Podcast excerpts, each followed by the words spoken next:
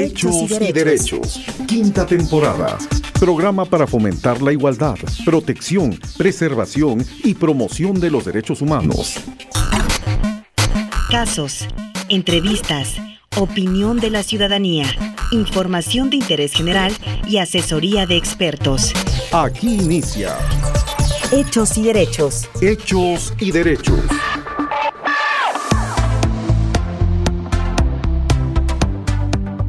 ¿Cómo están queridos amigos? Bienvenidos, bienvenidas. Estamos iniciando una emisión más de Hechos y Derechos en su quinta temporada. Les saludo con muchísimo gusto.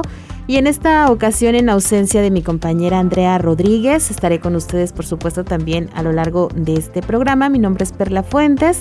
Y bueno, les recuerdo que este programa se realiza en las instalaciones de la Corporación Oaxaqueña de Radio y Televisión y se transmite por las emisoras Oaxaqueña Radio y Global 96.9. Es un placer para mí poder presentar también a quien va a estar también a cargo de la conducción de este espacio, Francis Martínez de la Defensoría de los Derechos Humanos del Pueblo de Oaxaca. Francis, excelente día.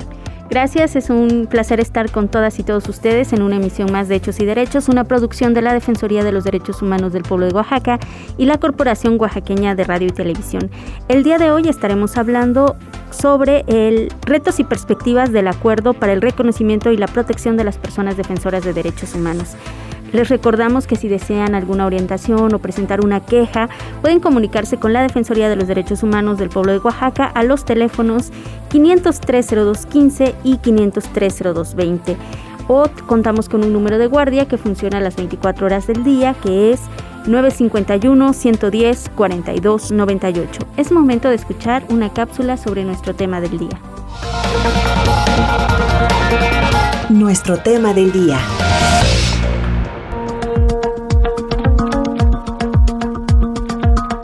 El Acuerdo para el Reconocimiento y la Protección de las y los Defensores, firmado por la Defensoría de los Derechos Humanos del Pueblo de Oaxaca, la Fiscalía General del Estado de Oaxaca, la Coordinación para la Atención de los Derechos Humanos del Poder Ejecutivo y el Comité de Defensa Integral de Derechos Humanos Govisha AC establece las bases mediante las cuales colaborarán en el ámbito de sus facultades y atribuciones, con acciones y estrategias que favorezcan la defensa y promoción de los derechos humanos para contribuir a proporcionar una visión integral y de conjunto sobre la importancia de la función que desempeñan las defensoras y los defensores y las actividades que llevan a cabo.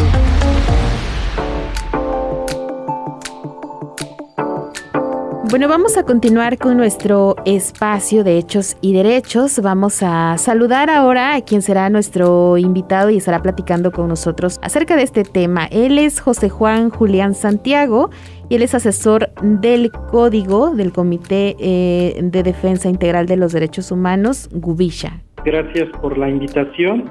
Eh, pues bien, aquí un poco este, con el ánimo de poder compartir con el auditorio eh, la firma de este importante acuerdo. Ya han transcurrido algunos meses y estamos con la firme voluntad de poder dar cuenta y avanzar en su cumplimiento y de pensar que esto es una herramienta más para abonar en la estrategia del reconocimiento y la defensa de las personas defensoras de derechos humanos. Muy buenos días y gracias por la invitación.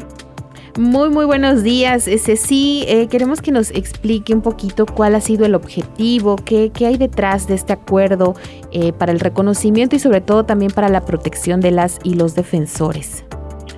Gracias por la, por la pregunta y efectivamente creo que eh, en el estado de Oaxaca, en los últimos años, eh, se han hecho constantes señalamientos sobre eh, agresiones eh, en contra de personas defensoras de derechos humanos, la falta de mecanismos efectivos para procurar su defensa y protección. Y bajo este marco, el año pasado, Código DH, junto con algunas instituciones, decidieron eh, suscribir un acuerdo con el objetivo de retomar eh, lo que se ha establecido en documentos internacionales en materia de derechos humanos eh, para poder generar una serie de acciones y que pudieran abonar a esta, este, a esta meta, a este propósito. Otro de los objetivos que también tiene el acuerdo es impulsar políticas públicas de protección de personas defensoras. Creo que en el estado de Oaxaca pocos han sido los esfuerzos institucionales por atender esta problemática y las pocas que se han implementado, que se han implementado han tenido ahí algunas eh, eh, dificultades en cuanto a su eficacia. Entonces, este es otro de los objetivos del acuerdo. Y finalmente, un tercer objetivo del acuerdo es crear un espacio de diálogo interinstitucional a nivel estatal para poder canalizar y sobre todo revisar y mejorar las prácticas de reconocimiento y de protección de las personas defensoras de derechos humanos. Esto pues eh, son los tres grandes objetivos que se plantean en el acuerdo y que constituyen de alguna manera como la meta alcanzar eh, con su firma eh, a partir de la participación de estas instituciones. a lo mejor un poquito más adelante podremos precisar quiénes son esas instituciones que participan y cuáles son los compromisos que se han establecido de manera concreta. Justo esa es nuestra siguiente pregunta. Eh, ¿Qué instituciones participan en este, en este comité o en este grupo que firma el acuerdo? Sí, en este eh, acuerdo eh, participan de manera directa, o así se estableció para este primer año de vigencia del acuerdo, la participación de las instituciones que tienen un deber mayor, podríamos decir, en cuanto al reconocimiento y protección de las personas defensoras. ¿Y estas instituciones quiénes son? Está, por ejemplo, eh, la Fiscalía General del Estado de Oaxaca, está la Coordinación para la Atención de los Derechos Humanos del, Poder Ejecutivo eh, y está eh, también la, Defensoría de los Derechos Humanos del Pueblo de Oaxaca. Y desde luego también está la participación de Código de H, ¿no? que somos como una eh, como parte de las de, las organizaciones de la sociedad civil que hemos decidido pues apostarle un poco a, la firma de este acuerdo y en lograr su cumplimiento. Entonces, estas son las instituciones que participan. ¿Cuándo se firmó este acuerdo? Eh, este acuerdo se firmó el 11 de noviembre del año 2020. Estamos ya en vías de, revisar precisamente a un año de su firma eh, su cumplimiento. Entonces, eh, es importante a lo mejor decir al auditorio que este acuerdo estableció una en este acuerdo se estableció una, una vigencia de un año.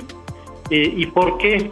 Porque lo que buscamos también es que no sea un acuerdo más, que no sea un documento más que se quede en el archivo, sino realmente constituya un instrumento que sea pauta, bueno, que sirva de pauta, pero también que pueda ser revisado y que pueda ser evaluado.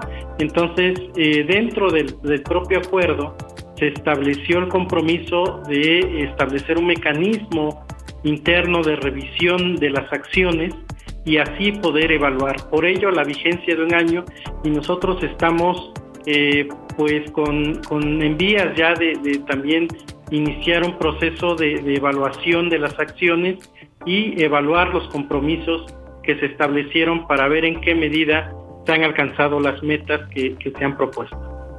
Sí, nos mencionaba hace unos momentos también que, bueno, pues la meta primero era establecerlo y posteriormente también darle cumplimiento.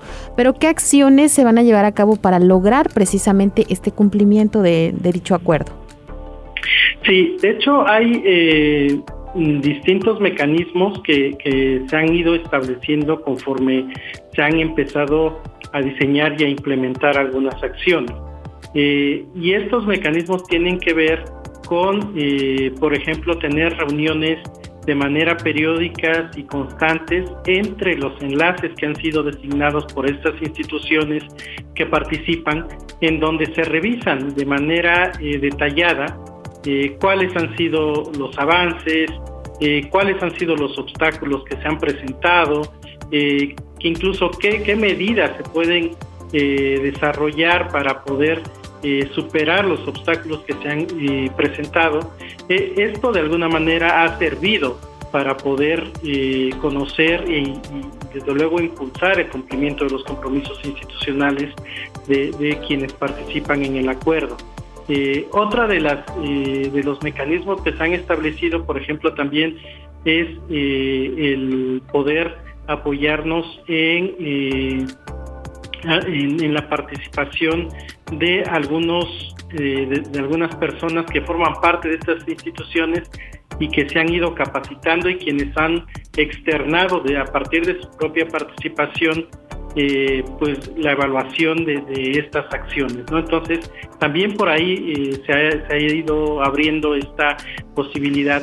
Otro de los mecanismos que también eh, valdría la pena decirlo se han, se han ido implementando es que varias de estas acciones que están previstas en el acuerdo se están realizando con la participación de otros actores externos que son expertos también en, el tema, ¿no? Eh, por ejemplo, todo lo que tiene que ver con eh, los análisis de riesgo, las medidas de protección, los planes de protección. Hemos contado con la participación de, Protection International, eh, que es una, un organismo a nivel internacional que tiene una amplia experiencia en el tema y que ha ido como eh, guiando y supervisando los, trabajos. Otro, por ejemplo, eh, ha sido la participación de algunos expertos, ¿no? De, organizaciones civiles y también de eh, propios personal de organismos de instituciones públicas, como el propio Mecanismo Nacional de Protección de Personas Defensoras y Periodistas. Entonces, esto es lo que me permitiría, nos permitiría decir que eh, el acuerdo eh, no solo ha sido un tema eh, estrictamente interno entre quienes lo suscribieron, sino también ha contado con la participación de actores externos quienes han, vuelvo a reiterar, como un poco brindado la asistencia y la guía, pues, ¿no? Para entender la importancia de las acciones que se tienen que implementar y también entender la naturaleza de las propias acciones. Ahora, ¿nos podría explicar por qué son importantes todas estas acciones que nos comentó? O sea, ¿cómo benefician todas estas acciones a las personas defensoras de derechos humanos? Sí, me parece es una pregunta muy, muy, muy importante. Eh, hay eh, situaciones que eh, se han presentado en el Estado y que tienen que ver con algunas agresiones hacia personas defensoras. Este acuerdo lo que nos ayuda, que lo que nos permite es por ejemplo, eh, de entrada, generar un compromiso institucional de reconocimiento de la labor de las personas defensoras.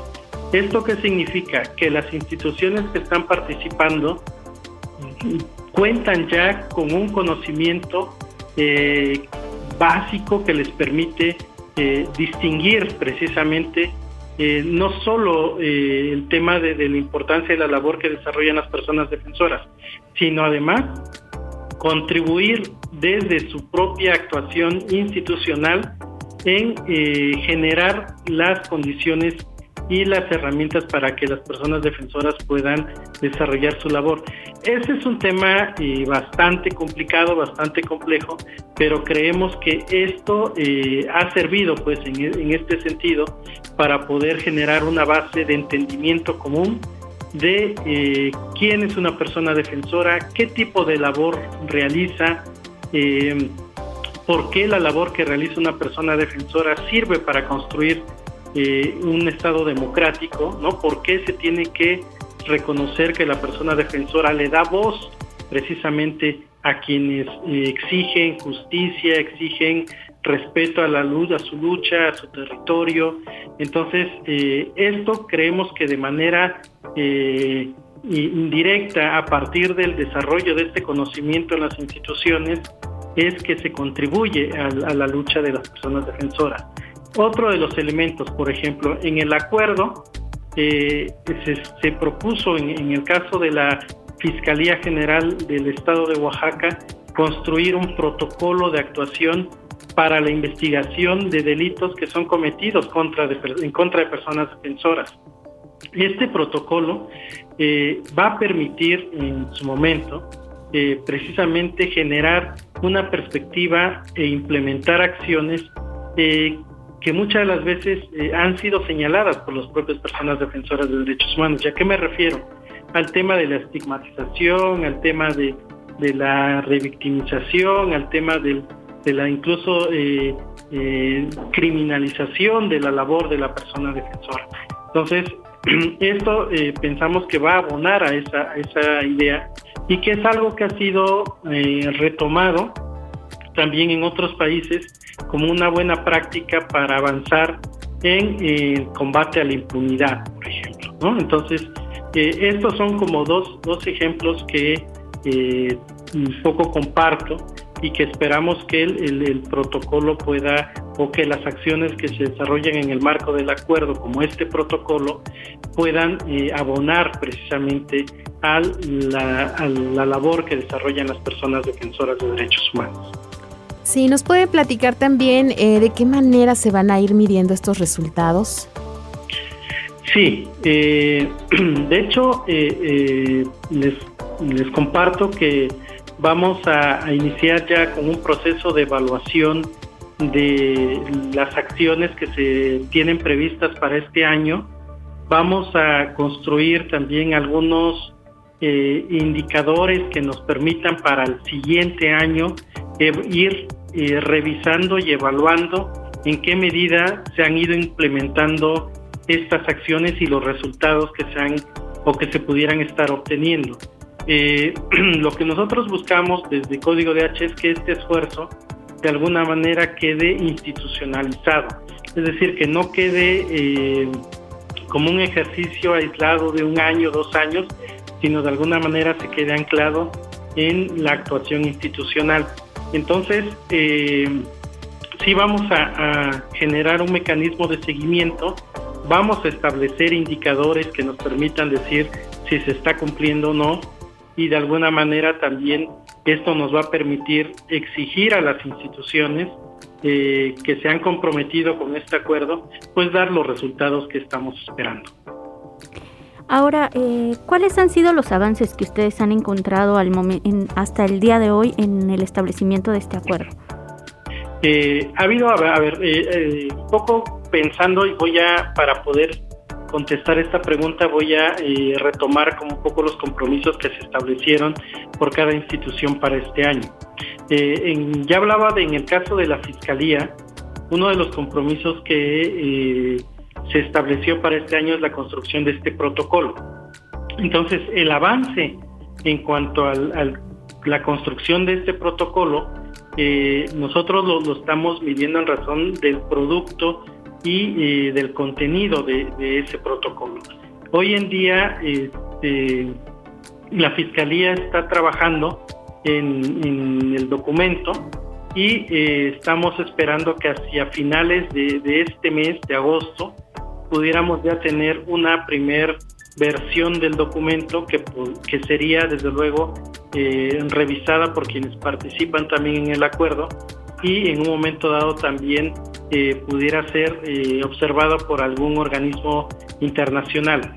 entonces ahí tenemos ya un, primer avance, digamos, en, en, este documento. Incluso a la Fiscalía se le ha proporcionado insumos y experiencias de otros países eh, que han eh, decidido también avanzar en este tema del, combate a la impunidad en contra de las agresiones de las personas defensoras y eh, ese es uno de los, de los compromisos y de los avances que estamos logrando.